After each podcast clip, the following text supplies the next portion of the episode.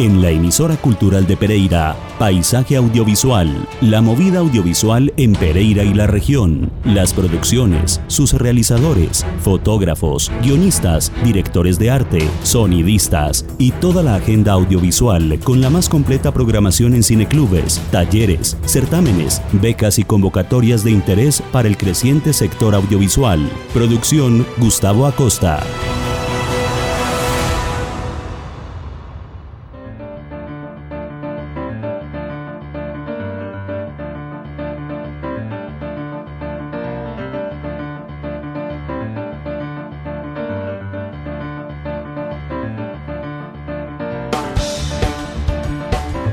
Buenas tardes, bienvenidos a esta nueva cita con nuestro paisaje audiovisual en la Remigio. La emisora cultural de Pereira es radio de interés público. Esta casa radial está dirigida por la periodista Diana Vega Baltán y los acompañamos como cada jueves Andrés Alzate en la producción sonora y quien les habla Gustavo Acosta Vinasco.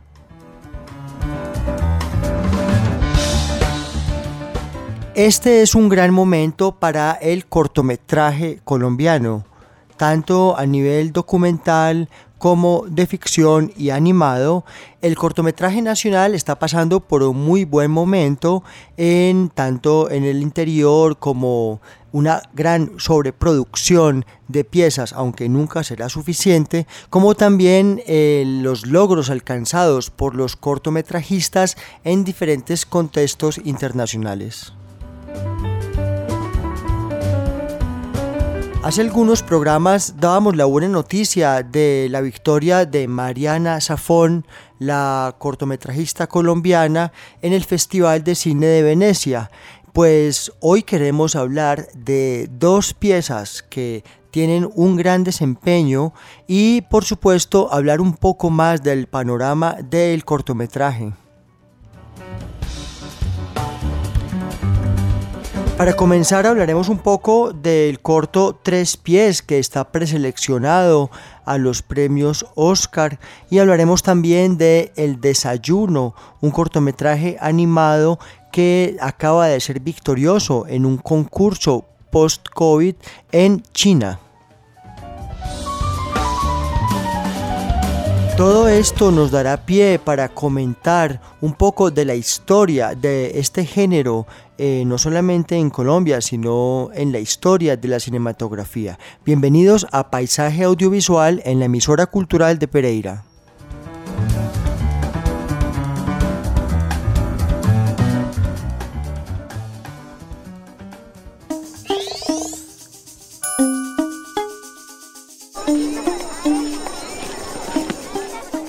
Toca molarlo un poquito, ¿no? Zapatos. Pero recuerde que si vuelve a llegar tarde con los zapatos sucios, le quito el balón por el resto del año.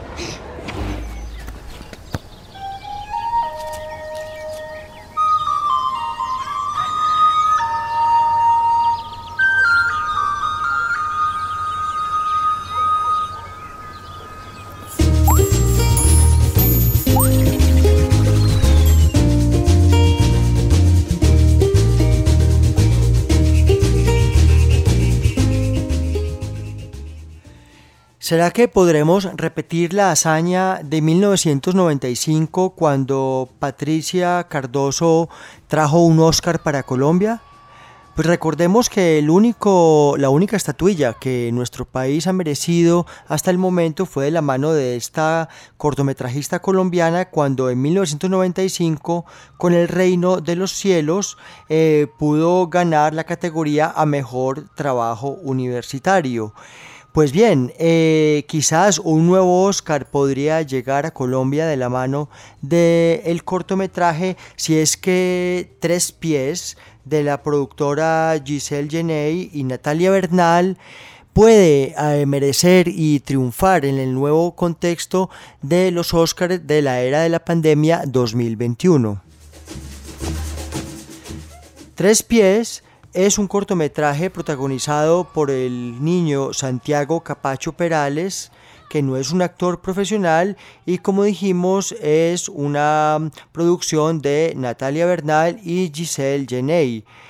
Un balón en un charco y unos zapatos embarrados pueden resultar algo trivial para un adulto, pero para Gonzalo, el protagonista de esta historia que tiene 10 años, es una tragedia mayúscula. El prefecto de disciplina lo tiene amenazado por llegar tarde al colegio y con el uniforme sucio, y Gonzalo se ha perdido varios recreos castigado por ese motivo. El fútbol lo apasiona y no deja de jugar con la pelota mientras va de su casa en las afueras de Pamplona hasta el colegio.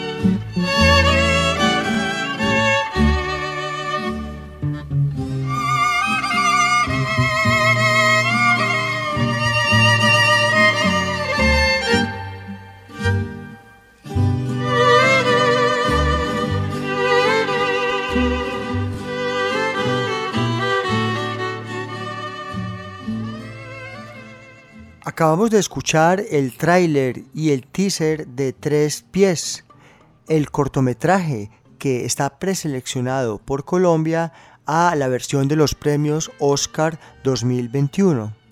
Tres Pies es una joya audiovisual, en palabras de la periodista Sofía Gómez, porque cada detalle es una filigrana de emociones que se funde con una preciosa fotografía de Pamplona, en el norte del Santander representada en la rudeza de su gente, una característica de esa zona del país, y ambientada en un diseño sonoro a cargo de Andrés Montaña y la música original del paraguayo Fran Villalba, quien es autor de la música del filme Siete Cajas. Villalba investigó la sonoridad de los Andes de flautas y pianos e incluyó incluso una batucada brasileña.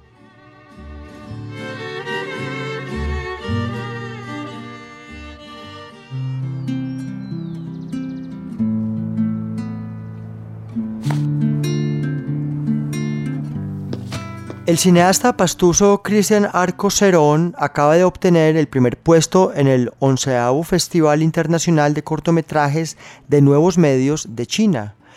El trabajo premiado fue El Desayuno, en la categoría Special Observation Award de la sección Anti-COVID-19, Pandemia Short Film. El mensaje de este cortometraje animado El Desayuno es de profundo humanismo y acento solidario en medio del drama del encierro. Cristian Arco Cerón expone una vez más su gran talento y creatividad en escenarios del mundo, afirmación por demás de la identidad y la creatividad del ser pastuso. Escuchemos entonces la pieza completa El desayuno de Cristian Arcos con una duración de dos minutos.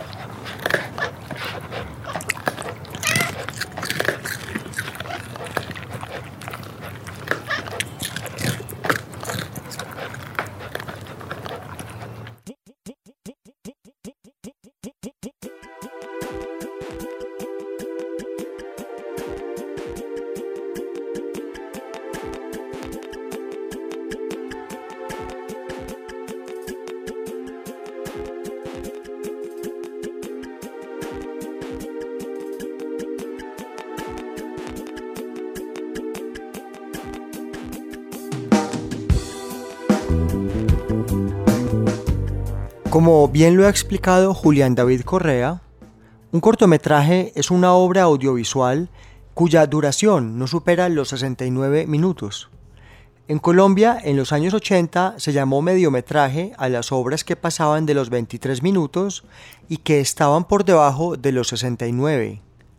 Se llama film minuto al cortometraje que dura 60 segundos, aunque frecuentemente la expresión se usa de manera amplia, abarcando filmes inferiores a esa duración o de un par o hasta tres minutos. Hasta aquí todo claro, es puras matemáticas.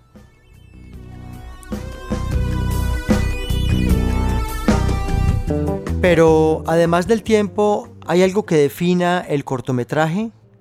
En sentido estricto, no, pero la percepción del mundo y las definiciones que lo abarcan han cambiado con la historia. Cuando el cine se inició, todo era cortometraje, pero el concepto no se había inventado aún. En ese entonces, muy poco de lo que conocemos como cine existía. Cine era toda imagen con movimiento, sin importar lo que mostrara, sin importar que procediera de un cinematógrafo, un kinetoscopio, un bioscopio o un vitascopio.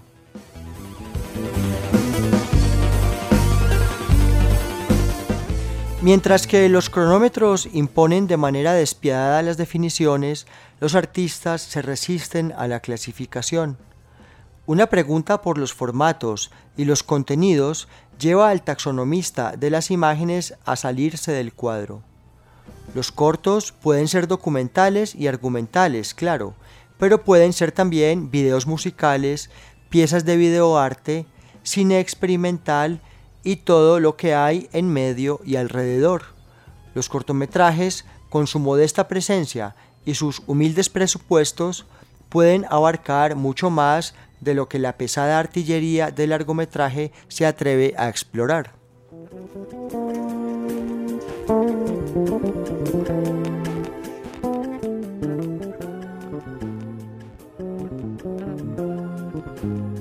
Todos los documentos de la red y los libros cuentan más o menos la misma historia. En los comienzos del cine, todas las películas eran cortometrajes.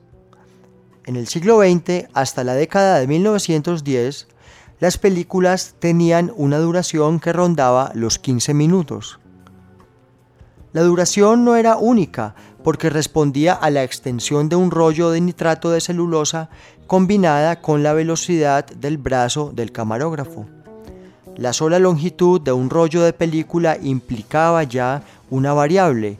Medía entre 400 y 800 metros, lo que corresponde a una duración de entre 10 y 30 minutos. La generalización del largometraje como formato de exhibición privilegiado está vinculada en los Estados Unidos con el nombre de David W. Griffith, quien, influido por las películas épicas italianas y por sus propias ambiciones dramatúrgicas, produjo Judith de Betulia en 1914, El nacimiento de una nación en 1915 e Intolerancia en 1916. El primer largometraje de Charles Chaplin, para poner otro ejemplo, se realizó apenas hacia 1921, El Chico.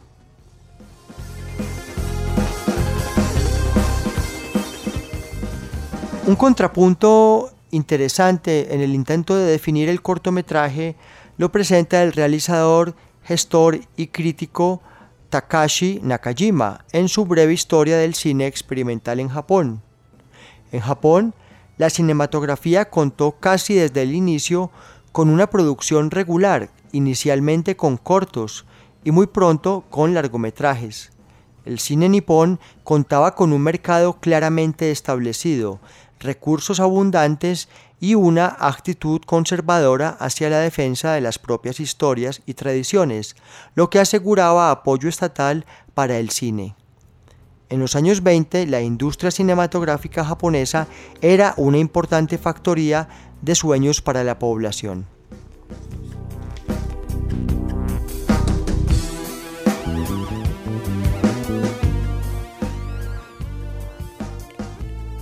También, siguiendo el severo camino del cronómetro, En España se trata de definir el cortometraje así.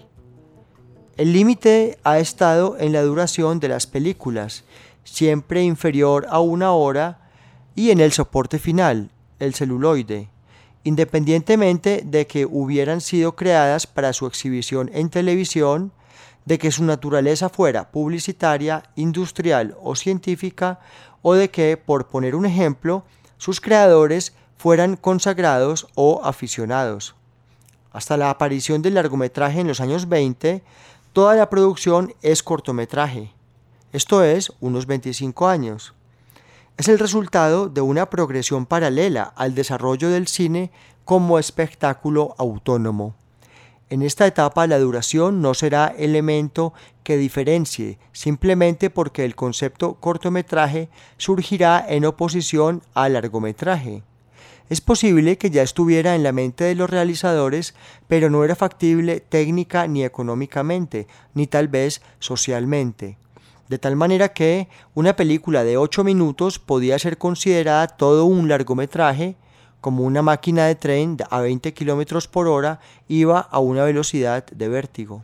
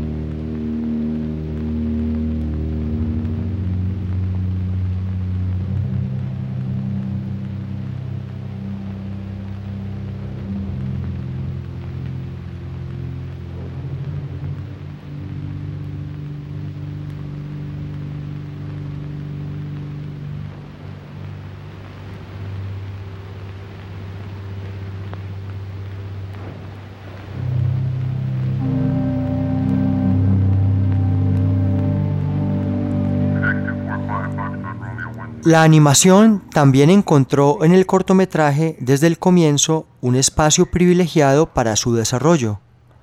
De todos es conocido el caso de Walt Disney y el nacimiento de la industria de la animación en los Estados Unidos gracias a cortos que se hicieron desde los años 20. Pero el ejemplo se repite donde quiera que haya animación. En la República Checa, por ejemplo, que ostenta una de las tradiciones de animación más sólidas y conocidas del mundo, se desarrolló cada una de sus vertientes expresivas gracias al cortometraje. Durante los años 60 en los Estados Unidos, la realización de cortometrajes como trabajos de grado en las escuelas de cine se convirtió en norma Nombres bien conocidos de la industria del cine se iniciaron de esta forma. Oliver Stone, Martin Scorsese, Susan Seidelman, Martin Brest, Francis Ford Coppola y George Lucas, entre otros. El cortometraje universitario de George Lucas THX 1138 de 1966, del cual estamos escuchando su banda sonora, y el de Scorsese, It's Not Just You, Murray, de 1964, están entre las mejores películas hechas por estudiantes. Los casos colombianos también son frecuentes en la medida en que se generaliza esta costumbre de usar los cortos como trabajo final en las escuelas. Nombremos solamente las de la Universidad Nacional, Universidad del Valle y Universidad de Antioquia. Entre los colombianos que estudiaron cine en los Estados Unidos e hicieron este tipo de cortometrajes, dos nombres se destacan. Los del caleño Luis Ospina, con Acto de Fe en 1970, y la bogotana Patricia Cardoso, El Reino de los Cielos de 1995. El cortometraje de Cardoso mereció el Oscar al mejor trabajo universitario como decíamos, el único Oscar que un cinematografista colombiano haya ganado hasta la fecha.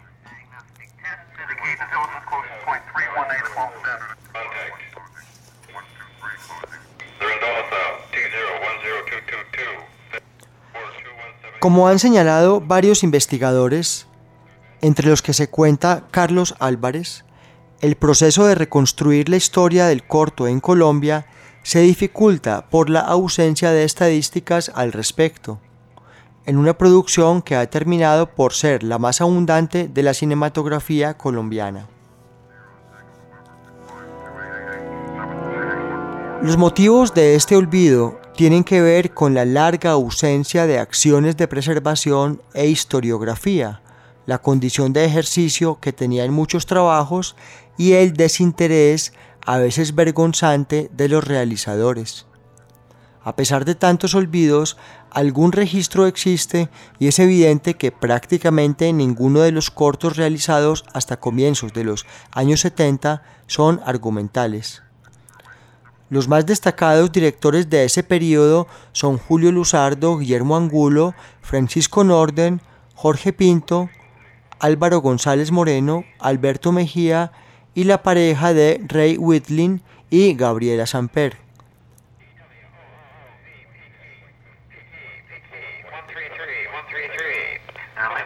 Un momento de ruptura para la historia del cortometraje colombiano llega en 1971 cuando se promulga el decreto 879 donde por primera vez habla de una cuota de pantalla y se regulan las exenciones tributarias a importadores de insumos para la producción cinematográfica y para exhibidores de filmes colombianos.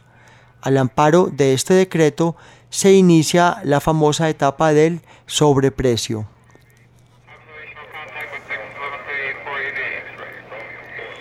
La etapa del sobreprecio es una de las más controvertidas de la historia del cine colombiano.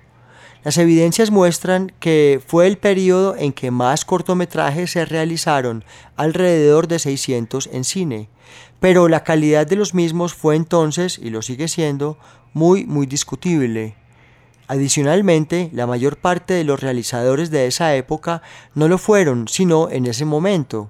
Gente que ni antes ni después participó del desarrollo cinematográfico del país.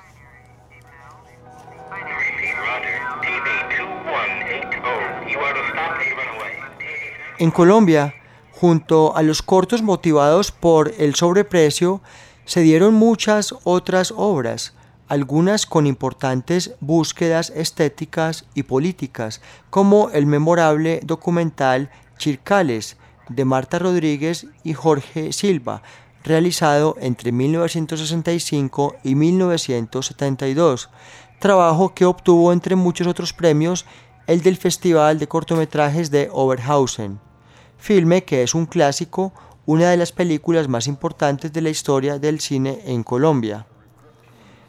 En esa época se dieron trabajos sobresalientes, entre las obras más relevantes se destacan Agarrando Pueblo, de Luis Ospina y Carlos Mayolo, de 1978, Asunción, de ellos mismos, de 1975, y Cuartito Azul, de Luis Crump y Sebastián Ospina.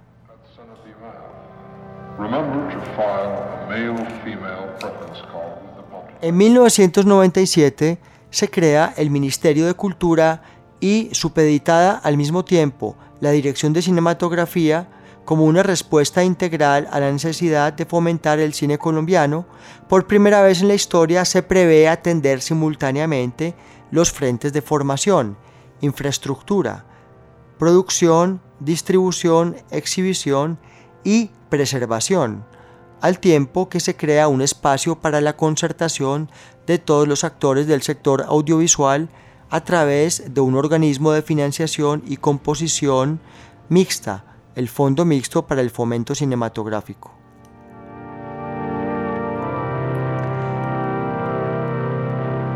La Ley 814 busca impulsar el desarrollo del cine colombiano y ha tenido en cuenta al cortometraje nacional.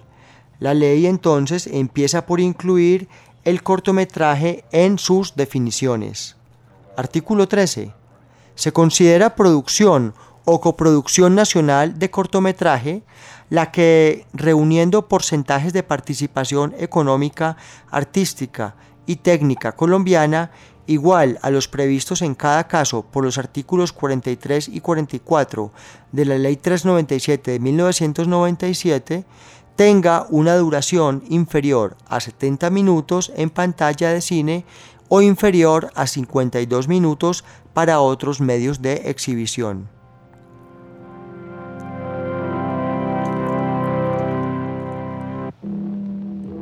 Así, de varias maneras, el desarrollo del corto colombiano ingresa en una nueva etapa el año de fundación de la Dirección de Cinematografía.